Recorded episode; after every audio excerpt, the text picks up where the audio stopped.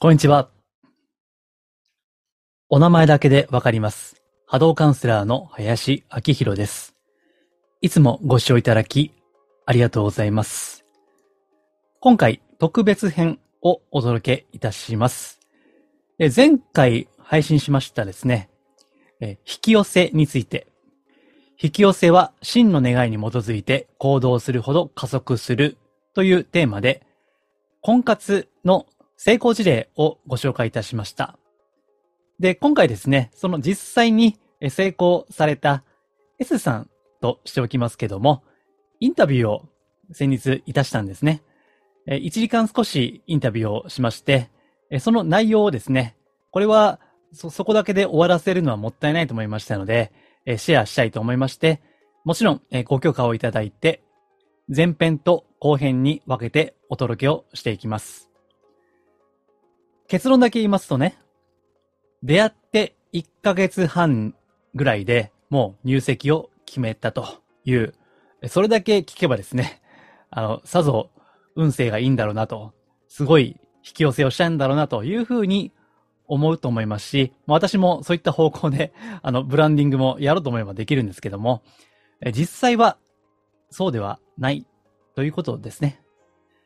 えちゃんと考えて、ちゃんと行動して、もし行動ができない状態であれば、その自分の心、内面を振り返るということですね。そういった真っ当なステップを踏んで、そして結果として、こう、すごい運勢良いように見えた状態でゴールインされたという事例なんですね。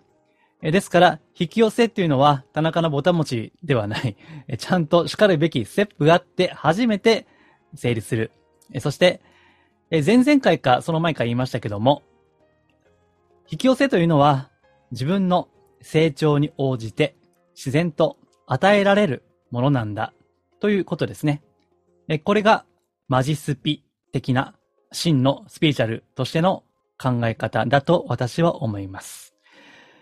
えーまあ内容は婚活なんですけども、まあその他の分野にも当然当てはまるものですので、えーまあ一番お聞きいただくのはおそらく婚活今やってらっしゃる方だと思うんですけども、えーそれ以外の方でもご参考になる部分があると思いますので、えーぜひ、えお時間ありましたらお聞きいただければと思います。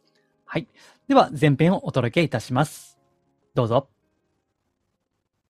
にまあ、結婚するのは私だし、まあ、前の結婚した入籍日が良くなかったみ、良くない日だったって母に言われて、はまあ、日じゃなくて、もともと人が良くなかったから、もう、ん。どんなにいい日に結婚しても、もうダメだったよって話をして、まあそうですね。はい。うん次に、まあ、二人がいい日に席入れたらいいんじゃないっていうので、あの、もともと付き合い始めが彼のお誕生日の日に付き合い始めてるので、おえ 誕生日に付き合って？で、誕生日に入籍する？そうなんです。私の誕生日に。ちょうど3ヶ月後なんです。なん なんかもうそのエピソードだけでも、なんか、いろいろ全国の、全国の婚活、婚活でね、今頑張ってる人から、ええー、って、まあ、絵に描いたような感じですね。本当になんか気が合う人はこんなにトントン拍子に気あが合うんだあっていう、今までもちょっといろんな方というか、まあ、私子供がいるので、まあ、うん。限られた時間でしか、あの、お会いできないので、本当に効率的にできるように、いろいろ、初めに仕組み作りというか、自分の自己開示をすごく多くしてたので、うんあの、まず会う段階で自分のことをある程度分かってもらえた段階の人にしかお会いしてなかったので、うん。初めの初対面で、あの、なんだちょっと私、上から目線になっちゃったら申し訳ないんですけど、断、うん私が断られることってほとんどなかったんですよ。断られる？私をこと、私のことをうん。断る人は、うん。初対面では誰もいなかったんですよ。みんな一応、次も会いたいって言ってくださるような、と、それはあれですよね、最初の前提、プロフィールの開示の前提で、えー私は子供二人いますとか、いう条件をちゃんとオープンにした上で会ってるからってことですか？あそうです。で、もそれはともと子供がいるいないは絶対書かないといけなくて、う。うん離婚歴あらないも全部書かないといけなくて、うんそこも一応、あの、まあ嘘は書けないので、うんそのまま書くんですけど、私がどういう生活を望んでるとか、うん。あの、二人の時間はこういうふうに過ごしたいとか、うん。あと、こういう人がいいという、そういううん希望と、あと自分のことうん。も、こういうふうな性格だとか、周りからこういうふうに言われることが多いとか、うん。えっと、仕事はこういうふうな感じでやってるとか、うん。あと、そうですね。で、子供ともオープンな関係だとか、子供にも婚活のこと全部話してたので、うんまあ、子供も、あの、えっと、優しい方、穏やかで優しい方だったらすぐに懐くと思うとか、うん。結構具体的なこととか、私は、あの、なんだろう、条件が合えばいいっていうわけではなくて、うん。あの、結婚をしたいというよりも、うん。恋愛をして結婚をしたかったので、うん。あのちょっと恥ずかしいようなことも書いて。恋愛、恋愛したいっていうのはちゃんと付き合うプロセスを踏みたいってことですよね。あ、そうです。なんかもう年収がこれ以上あって、うん。でも親がこういう感じでなんか同居しなくていいか、そういうなんか、うんなんていうんですかね、なんか、あのうん。まあ、スペックだけじゃないことですよね。そうです、そうです。なんかそれだけじゃなくって、なんかその人間的に好きになれるかなれないかを一番重要視したかったので、うん。あの、まあ、多分林さんにもいろいろご相談した方はすごいスペック、なんかハイスペックな方もいましたけど、うはい、ん。ハイスペね。ハイスペ。はい。いましたけど、あの、まあ、お会いしてうん。思ったのは、私の優先順位はそこじゃなかったなっていうのを、あー、ね。もうそもそもさ最初のご相談が、例のハイスペ系のね、はい、うん。そういった男性を、はい、まあ、意図して、はい、なんていうか、まあ、狙う、狙いに行くというか、はい、で、それでやっぱり収入がないとみたいな感じで最初は？うんなってたけども、いろいろ、まあ、うん試行錯誤していくうちに、はいやっぱり、まあそれはもちろん大事だけども、はいそれだけじゃないなと、はい、自分の価値観としてもっとコアな、大事なものがあるっていう、ね。そういったことにだんだん気づいていったプロセスですよね。そうですね。なんか自分の幸福度、うん。自分が幸福を感じるのはどこかっていうのをすごくうん意識するようになって、あーで親からは年収がいくらの人なのとか必ず毎回聞かれるまあ、それはそうですよね。周りのちょっと、なんだろう、親世代の方にうも、ん。あの、仲良くしてる方いたので、うん。実はって今ちょっと婚活してるんです、みたいなのしたら、絶対年収高い方がいいわよとか、土地持ってる方がいいわよとか、いろいろ、会話は言ってましたけど、そうですね。そうですうんね。でうん年収が高くて、うんどうして今まで結婚してないんだろうっていう、そそもそもの疑問か？はうん、そうですね。い。はい。まあですから、あの、過去いろんな方のオーラ、波動を拝見してきましたけども、はいまあ、中には年収が高くて、ね、はいえー会社の経営者ですとか、はい特に顕著だったのは、1億、年収1億5千万だったっけ、うん。ね、ある社長ね。うん。はいこの人は絶対まずい。やばい。やめた方がいいって。ね。あとは確か、えっと、まあ、流通関係の方もいらっしゃいましたよね。あ、はい、そうですね。ね。その方もお会いしたけど、まあ、やっぱりちょっと、うん。違うかった？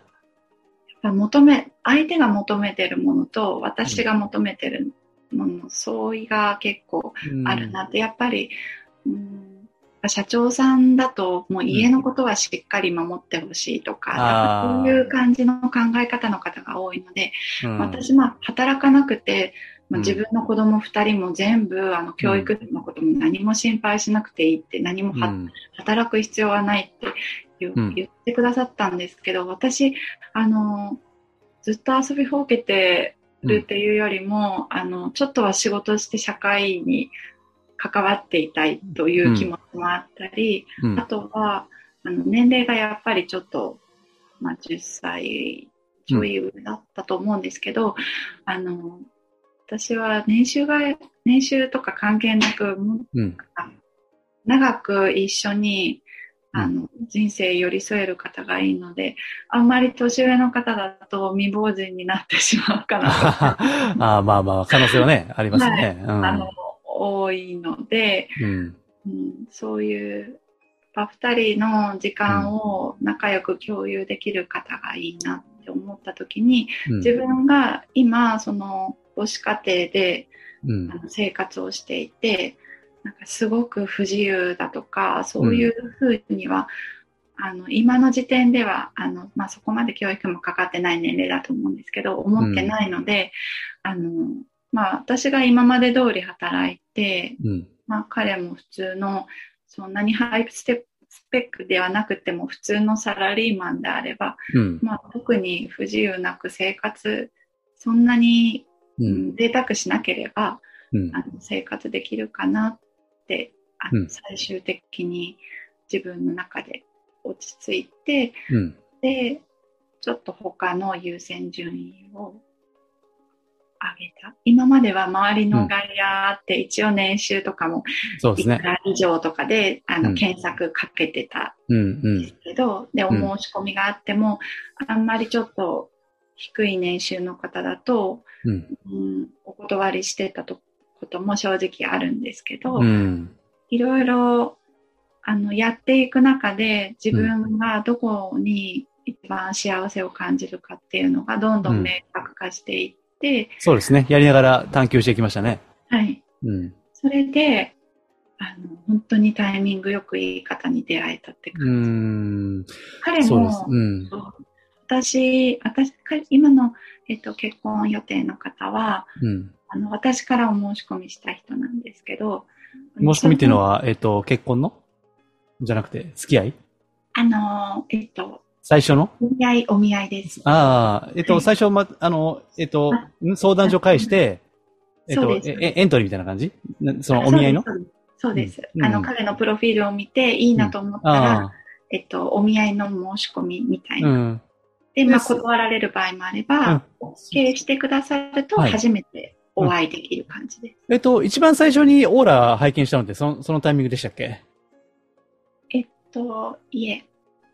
あその後？な後です。あ、後か。じゃあもう自分のまず感覚で、も感覚で、その時に、あの、うんうん年収をちょっと下げてお申し込みをしたら、4人ぐらいの方から OK していただいて、う、うん。で、え、年収を下げたっていうのは、その、自分が求める条件のってことですか？あ、そうです、そうです。自分のじゃなくて、求める条件の年収を下げた結果、4人。はい。うん。ですね。うん。今までほとんどひ、あの、申し込みしても断られたり、返事がない方が多うかったんんです。けど、うん。えっと、年収を下げてお申し込みしたら、4名の方からお返事いただいて、で、全員に会わないといけなくなって、ちょっと一人で時間作れるかなって焦ったんですよ。ああ、会わないといけないんですか？それは。あ自分がお申し込みをして、向こうがあ必ず会あ、わない。そそう、そうか。お見合いの申し込みをしたからか。はい、はい。ああ、それは、えっと、そこまで年収を下げた理由は、はいもうちょっと幅を、さっきのハイスペックだけじゃなくて、もうちょっと広げようという感じですか？ちょっと人間味を見たいな。うん、なるほど、なるほど。そうかそうか。はいああじゃあもうね、いや、そもそもね、この、最初って、例の、ハイスペック系のね、はい、はい。うん、そこのね、狙うということで、かうつ、そこのね、まあ、なんていうか、あんまりぼかしていますけど、はい、まあ、セミナー団体と言いますかね。はい、はい。それ専門で狙うはい、うん。で、私、最初ね、あの、流れ見たときに、はい。ここはやめた方がいいって。ね。あの、まあ、えっ、と、うん。まあ、S さんって言いますけども、はいえっ、と、これはちょっと合わないんじゃないって言って、はい、うん、言いましたよね。はい。そうです。まあでも結果的にやっぱね、そ、それではなかったって感じですね。そうですね。うんもちろんあるに越したことはないけどっていうね。はい。うん。例の、あの、あれかな、えっと、ちょっとうろ覚えですけど、さっき言った流通系の社長だと、はい。なんていうか、あのー自分の横についてほしいって感じ？なうん。なんか、相撲部屋のおかみさんをイメージしてくれたらって言われたので、あー、じゃあもう、あれだ。あの、散歩下がってついてこいみたいな。ね。そうだと思います。うん自分がいない間は、うん。あの、別にランチして遊んでても何しててもいいっていううん。ことを言われていて、うん。まあ、けれども、えー、おかみさんっていうことは、まあ、なんか、例えばイベントとかね、はい。あの、社長なんでいろんなあるじゃないですか。はい。で、その時に、まあ、その、夫人として、ごはい夫人としてね、はい。うん、横についていて、はい。で、まあ、社交で、社交の場で、まあ、あの、え笑顔を振りまいてね、ニコニコ話を聞いていればいいみたいな。多分家では家政婦みたいなことをしないといけないんだ。ああ。まあ、ただまあ、それはやっぱり価値観ではない。そうですということですよね。私、はい。うんあの、旗から見たら、すごく、なんか、セレブで羨ましがられる生活かもしれないですけど、実際に自分がそこに身を置いたときに、うん。空空虚感というか、なんうか、ん。ありそうな、すごあく想像ができちゃったので、なんか寂しうんなんか、お金があっても心は寂しそうだなって、あ。うん。まあそうですね。まあ私も、まあと、もちろんね、名前は言いま言いませんけど、はい、まあそういった立場の方とね、たまに、こう、ご相談も受けたりするんですけどね。はい。やっぱりね、ありますよ、それは。うん まあもちろん全員じゃないですけど、い。うん、そのおっしゃるような、なんとなく満たされてはいるんだけど、うんなんとなくの孤独感みたいなね。はい。うん、旦那は朝から晩までいないしね。うんうん。で、結構散財してしまうみたいな。はい。で、ね、あのもう半月に一回ぐらい美容院行ってね。はい。うん、しかもいいとこですよ。うんあおあそこそ、おもつさんのとか銀座とかね。はい。うん、いいとこ美容院行って、で、エッセンも行って、やってんだけど、なんか、なんか満たされないみたいなね。うんいうのはまあありますよね。そううん。なんか心が満たされるうん。方が、物質的に満たされるよりも、うん。ちょっと心が満たされる方が、私はうん幸せだなと感じてうんなるほど。一回失敗をしているので、うんあの、うんうん。余計に。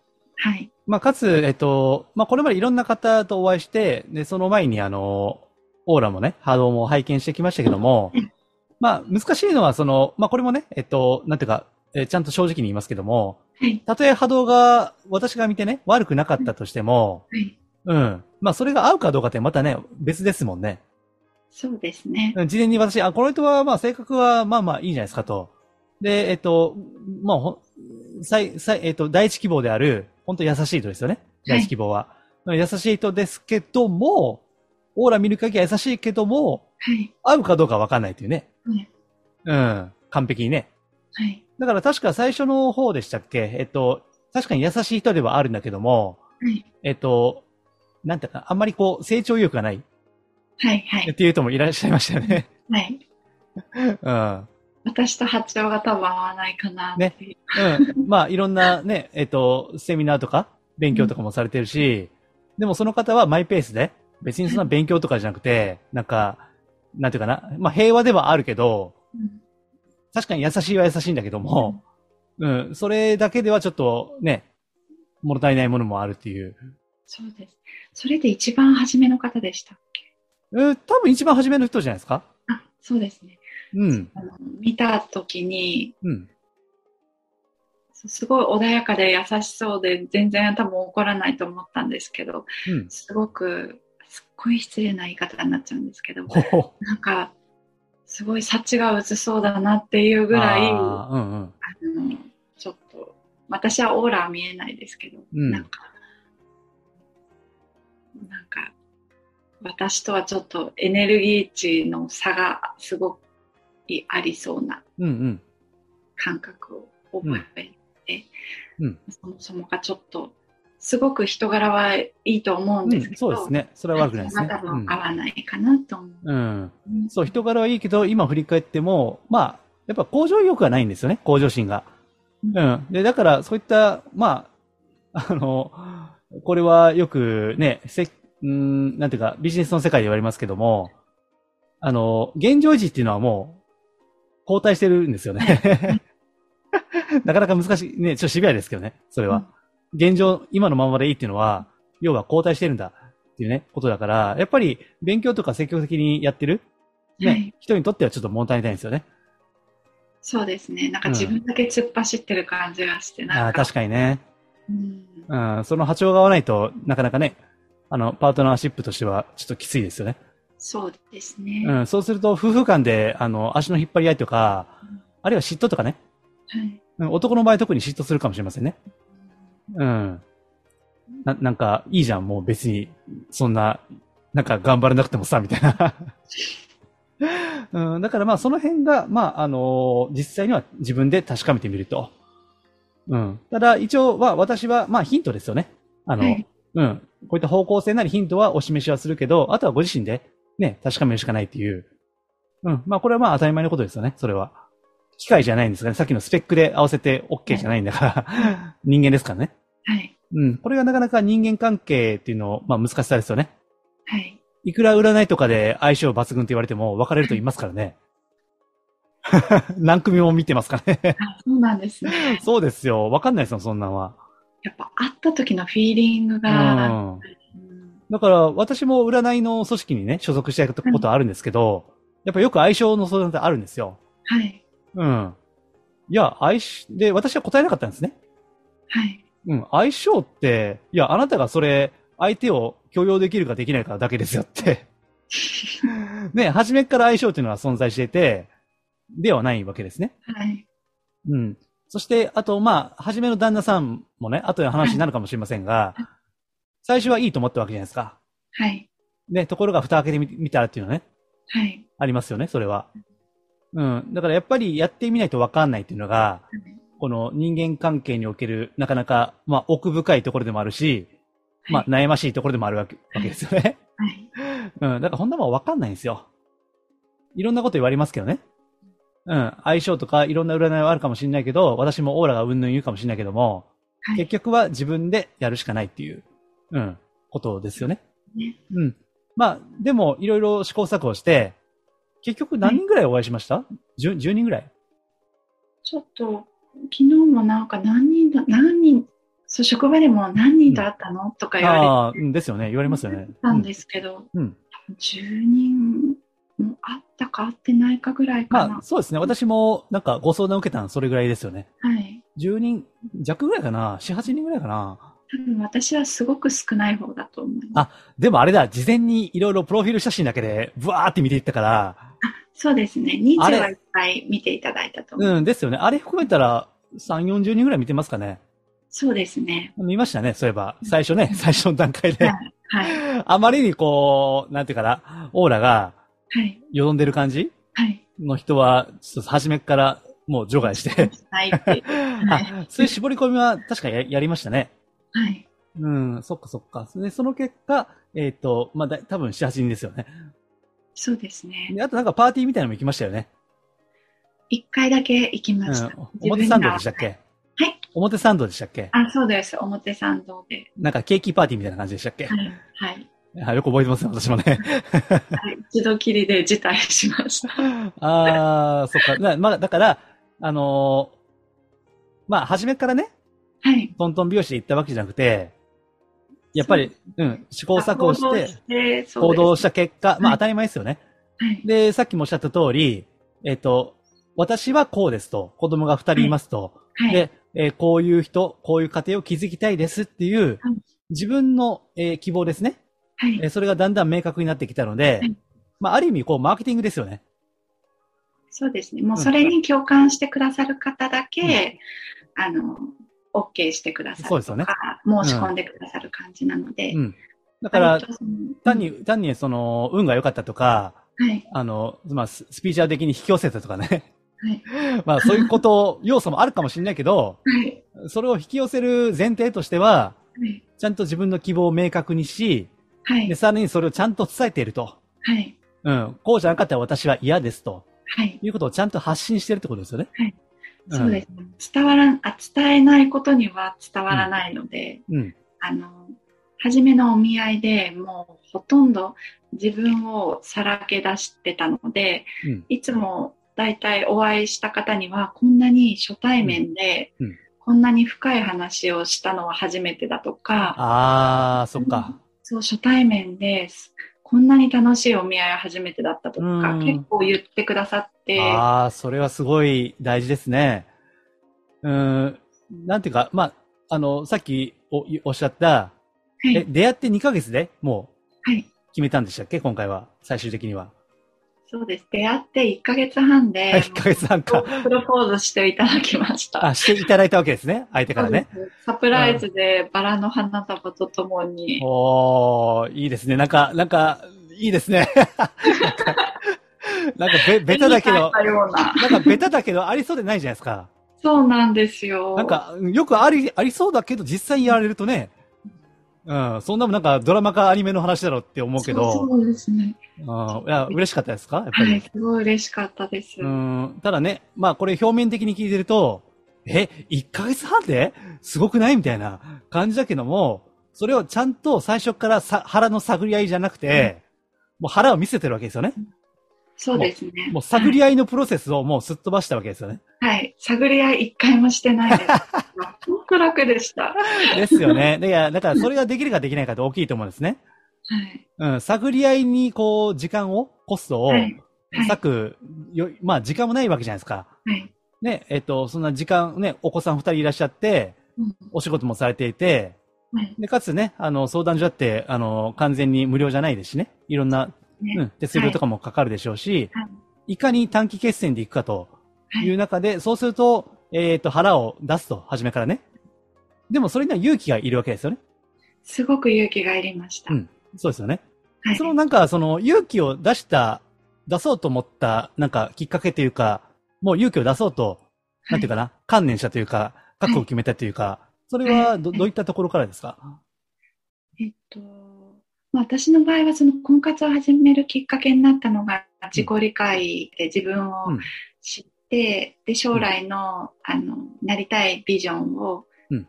決めたときに、うん。婚活をしようってそこで、あの、決意したんですけど、その後から、まあ自分のことはそこである程度は人に伝えられるぐらいまでうーん、なるほど。なってきたので、うん。割と多分普通の人よりは自分の自己開ああ、自己開示をするのがお友達からも言われてたんですけど、うん。あの自己開示得意だよねって、もともと言われてたのもあるんですけど、うんでも婚活だと特に、うんあ、この人すごくタイプだなとか、この人に気に入られたいと思うと、うんあの、気に入られられ、気に入ってもらえるようなことしか、なんか言えなくなるというか、なそういうのあ、がな働い。てしまいそうで、そうか。そうなんです。で、自分の中で、でもそれを、例えばそこ、すごく、うん。あの、よく見せたとしても、うん。私の最終的なのは幸せな結婚生活で生涯ともにずっと人生何十年も一緒に連れ添いたいって思える人を探したいので、うん。あの、初めから自分の素をオープンに出しておかないと、うん。あの結局自分が最終的に幸せになれないなと思って、そうか。で、ちょっと恥ずかしいことを言ったとしても、とかうん言いにくいことを言ったとしても、結局結婚した相手には話すようなことだから、そこでもし、あの、難色示されたら、もう、まあ、結婚生活は無理だったって話につながるので、あの、そうですね、恋人止まりだったら、うん。あの、まあ、週末だけしか会わないとかだったら、うん。いろいろ自分のいいところしか見せなくて済むと思う。うん。そうですね。まあ、あるいは愛人だったらね。そうです。あるいはね。と一緒に過ごすパートナーだったら、うん。あの、そういうこと、なんだろう、まあ、恥ずかしいこととか、ちょっうと言いにかくいことも話さないとうん。やっていけないなっていうのをうんうん。一応念頭に置いて、あとやっぱり少し私はまあ、だいぶブランクが、男性と会うのもブランクがすごくあったので、うん。やっぱちょっとリハビリじゃないですけど、うん。何人かは練習って言ったらすごく失礼ですけど、うん。あの、回を重ねていくごとにうん。自分をより出しやすくなったかな。うーん。まあ、慣れもありますよね。うん。ただね、さっきもまあ、やっぱりマーケティング？まあ自分の、まあ絞り込めてよくね、マーケティマーケティングの世界では言われますけど、はい。あとはその、まあ自己開示の背景には自己理解があって、うんうん。だからこそちゃんとね、開示もできる。理解、自己理解。だからまさに、えっ、と、まあ孫子の兵法ですよね。はい。うん。あの、己を知りね。はい。で、まあ孫子は敵って言ってますけど、まあ、はい。まず己を知って、相手を知ればね、はい。うん、百戦あやうからずっていう、まさに。もうなんか、だからすごいね、まあ、まあ意識はしないでしょうけど、戦略的なんですよね。あと子供にもオープンに話してました。ああ、そうですか。あびっくりされるんですけど、子供に？子供に婚活してることをうん話してたので、へえ。あ、それは、えっと、どうどういった意図でですか？お子さんにもちゃんと。まあ多分全部は理解できないだろうけど、話はするっていうのは。あの、多分こそこそ活動してると、子供に多分、ああ、そっか。そう多分なんか感づかれて、うん。ちょっと情緒不安定になっちゃうのも嫌だなっていうのと、うんお母さん隠し事何かしてるなと思うと、子供も、まあ、うん上がもう小学校4年生で、下が、まあ、年長なんですけど、うん。小学校4年生にもなると、まあ、ある程度いろんなこと理解してくるので、うん。あの、特になんか夜電話とか、うん彼と電話とかする、ああ、やっぱりはい。あの、LINE とかするときも、やっぱり、うん。ちょいちょい携帯見る時間がやっぱり長くなっちゃうので、そう、そうですね。うんうんうん。あの、お母さんは僕をあんまり見てくれなくなったなとか、いろいろなんか、そういう不安な気持ちにさせたくないなって思ったのと、うん。あの、お母さんはいつもオープンだから、僕もなんか、あの、うん。オープンに話そうっていう、なんか風通しのいい家庭環境を、あの、意識、もともと意識してたのもあったので、うん。あの、お母さんは新しいお父さんを探そうかなと思ってるって話もして、うん。特に下の子はもう、あの、新しいお父さん欲しい欲しいって感じだった。おー、そっあか。の、もうお絵描きの時も、うん。新しいお父さんと4人で家族の絵とか、うんウェディングドレスとタキシードを着た絵とか、へそういうのも描いてたんですよえ。。ええ。でも本当に欲しいんだなって思って、ああ、そうか。あと上の子は男の子だ、下の子は女うん。女の子だけど、うんうん上の子は男の子だから、ちょっとどうかなって思ったんですけど、うん。ちょっといろいろ、ちょっとなんだろう。学校のことで、ちょっと、うんあの、トラブル、学校の先生とトラブルじゃないんですけど、学校の宿題というかテストみたいなので、うん。ちょっと私に隠してたことがあって、それでいろいろ話を聞いたときに、うん。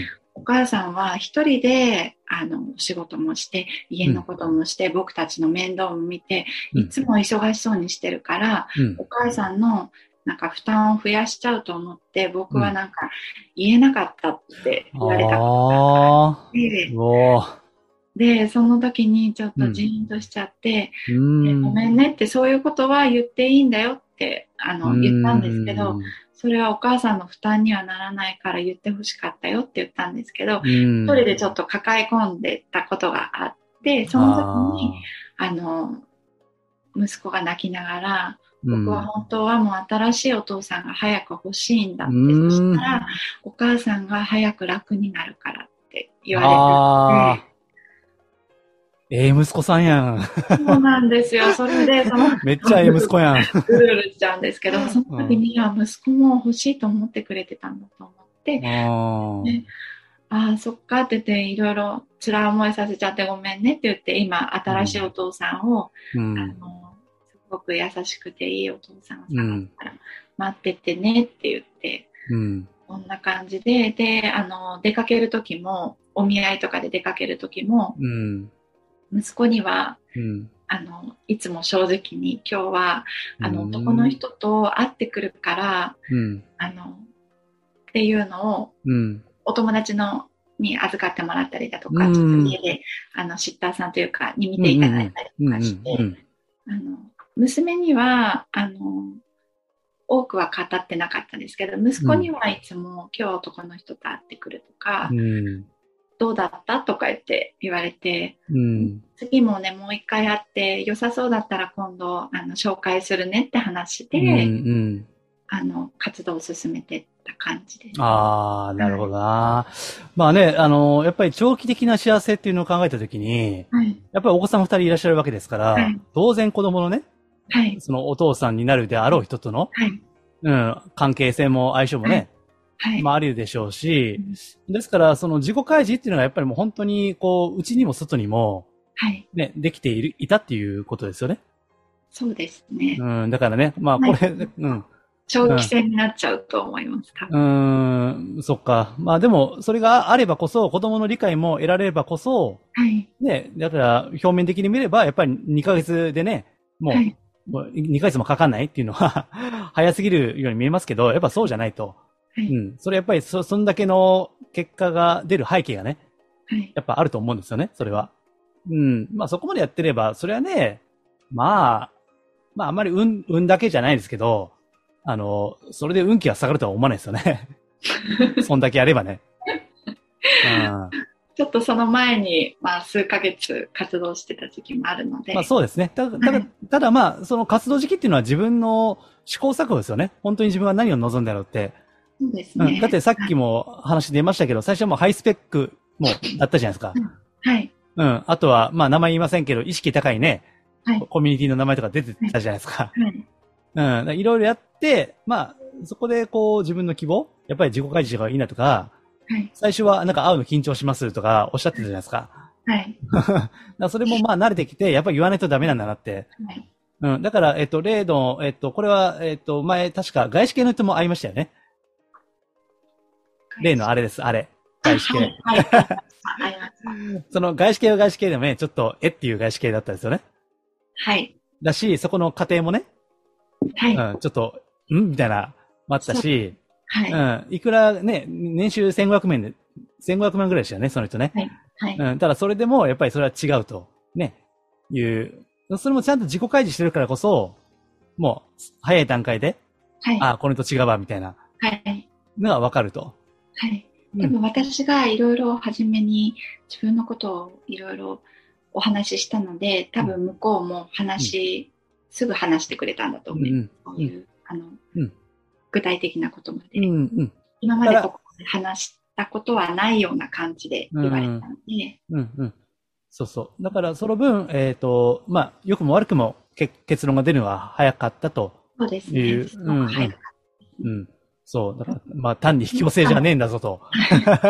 もう、あの、婚活してる方多分皆さん、あの、男性とかもやっぱりい急いでるというか、まあ年齢も気にされてる方多いから、まあ自分もそうですけど、うんあの、将来がないのに、だらだらだらだら引きずられる方が、よっぽど、あの、お互いにとってうん、いいことにはならないと思うので、そうですね。うん。じゃあ、あの、今回、まあ、ご結婚されるね、方も、はじめにそういったお金のこととか、あ、そう、私前言いましたよね。あの、はい彼の、え、確か、前のタロットの時もそうですけど、はいあの、劣等感ね、はい。うんお金のこととか、はい。それがちょっとある感じがするので、はい。そこはちゃんと、こう、話し合ってはいいよっていうことをね、は言ったと思いますが、その辺はどうでしたか？林さんにアドバイス受けて、はい。で、あの、